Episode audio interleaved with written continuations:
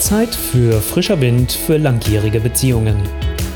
Der Podcast mit Impulsen rund um die Liebe, damit ihr euch wieder im Herzen berührt. Mit eurem Love Coach Olaf Schwantes. Wie würde dein Leben ausschauen bzw. sich anfühlen, wenn du deine Balance von Business und Beziehung gefunden hast? Du nicht mehr das Gefühl hast, du kannst es sowieso niemandem recht machen, du weg bist von diesem entweder oder hin zu einem sowohl als auch. Es ist viel einfacher, als du es bisher erlebt hast. Und heute zeige ich dir genau einen Weg, wie dir das gelingt, ohne dass du dich verhedderst. Gerade wenn du dein eigenes Business hast, bist du es gewohnt, Entscheidungen schnell treffen zu müssen. Doch gerade wenn es um große nachhaltige Veränderungen geht, braucht es aus meiner Erfahrung heraus Zeit, ein wenig Experimentierfreude und eine gewisse Struktur. Mit den folgenden sieben Schritten, die sich in den letzten zwölf Jahren in der Zusammenarbeit mit den Paaren bewährt haben, kann es auch dir gelingen, deine Balance von Business und Beziehung zu gestalten. Damit dir die gesamte Veränderung, die du jetzt angehen willst, nicht relativ schnell wieder um die Ohren fliegt und du dann sagst, okay, wusste ich doch sowieso, dass das nichts wird, sollten wir im ersten Schritt mit einem Kassensturz beginnen. Das ist etwas, was sich bewährt hat. Ein Status quo, ganz ehrlich, für deine Business genauso wie für deine Liebesbeziehung. Ich habe vier Aussagen für dich und schau mal, ob du dir dazu Notizen machen magst. Das erste ist, damit bin ich super zufrieden. Das läuft ganz gut. Das ist gerade noch akzeptabel für mich. Und das läuft richtig schlecht. Da braucht es dringend Veränderung. Wenn du diese vier Punkte für dich ausgeführt hast, getrennt für beide Bereiche, hast du einen ganz ehrlichen Status quo für dich. Im zweiten Schritt brauchen wir jetzt deine jeweiligen Visionen. Also, was möchtest du eigentlich gerne in deinem Business erreichen? Wo willst du damit hin? Was willst du damit letztendlich in die Welt bringen und geben? Und auf der anderen Seite deine Paarvision. Was ist das, was du jetzt eigentlich in deiner Liebesbeziehung leben willst? Was dort stattfinden soll? Wie möchtest du diese idealerweise leben? Schreib beides mal bitte wirklich ohne irgendwelche Begrenzungen auf, ohne irgendwelche Limitierungen, die dich davon abhalten, wirklich auch mal größer zu denken. Der dritte Schritt ist Austausch mit deinem bzw. deiner Liebsten über eure jeweiligen Paarvisionen. Ja, bitte deinen Partner, deine Partnerin vorher auch, sich Gedanken zu machen zu dieser eigenen Paarvision mit dem, was ich dir im Schritt davor gesagt habe Nehmt euch einen Augenblick Zeit, reserviert euch exklusive Zeit, schaltet alle Ablenkungsmöglichkeiten aus, sodass ihr wirklich hochkonzentriert miteinander sprechen könnt. Begrenzt aber auch eure Zeit und nehmt euch, so wie du es von deinem Business vielleicht auch kennst, eine Stunde Zeit, wo ihr sagt, ihr sprecht einfach nur über eure jeweiligen Bilder der Paarvision und tauscht euch darüber aus. Weil es dann im nächsten Schritt heißt es dann zu sagen, okay, was picken wir uns raus? Wo ist der eine Veränderungspunkt, den wir jetzt angehen und umsetzen wollen, wenn es um unsere Liebesbeziehung geht? Einfach umsetzen, das ist der vierte Schritt.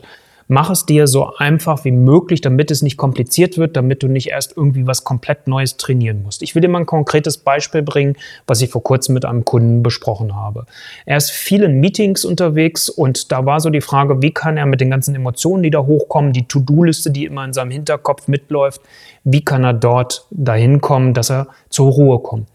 Und wir haben Folgendes vereinbart, dass er vor jedem Meeting und nach jedem Meeting für kurze Zeit das Fenster öffnet und drei tiefe Atemzüge nimmt und so sich einerseits vor dem Meeting auf das Meeting, auf das bevorstehende vorbereitet und andererseits nach dem Meeting das für sich innerlich nochmal abschließt.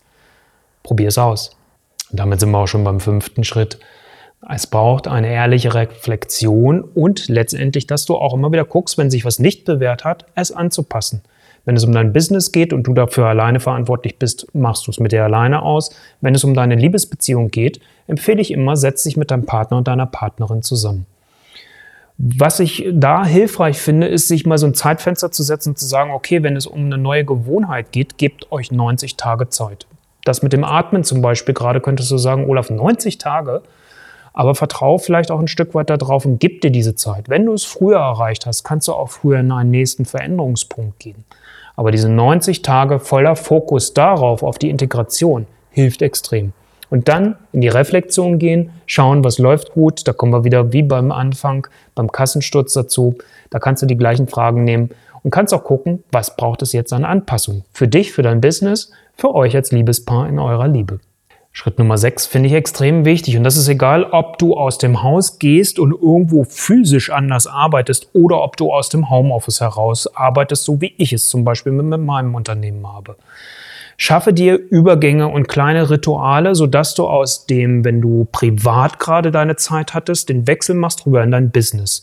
Das kann sein, dass du dich von deinem Partner, von deiner Partnerin verabschiedest mit einer Umarmung, mit einem Kuss und wirklich die Tür hinter dir schließt und sagst, okay, und jetzt bin ich in meinem Business. Wenn du aus dem Haus gehst, machst du es sowieso, aber auch da wäre es schön, Umarmung, Kuss, als etwas zu nehmen und was nicht nur eben mal so schnell ist, sondern, was meine ich zum Beispiel mit gewissen Ritualen, ist, wer mich ein wenig schon kennt, kennt das Thema der Herzumarmung. Das heißt, dass ihr euch bewusst für eine Minute umarmt, sowohl beim Gehen als auch wenn du zurückkommst. Nochmal, wenn du im Homeoffice bist, ist, wenn du in dein Büro gehst und wenn du wieder aus deinem Büro rauskommst, kannst du genau das Gleiche machen. Umarmen, sich spüren, den Partner, die Partnerin spüren und wahrnehmen und dann erst in den kommunikativen Austausch zu gehen. Das kann so heilsam sein.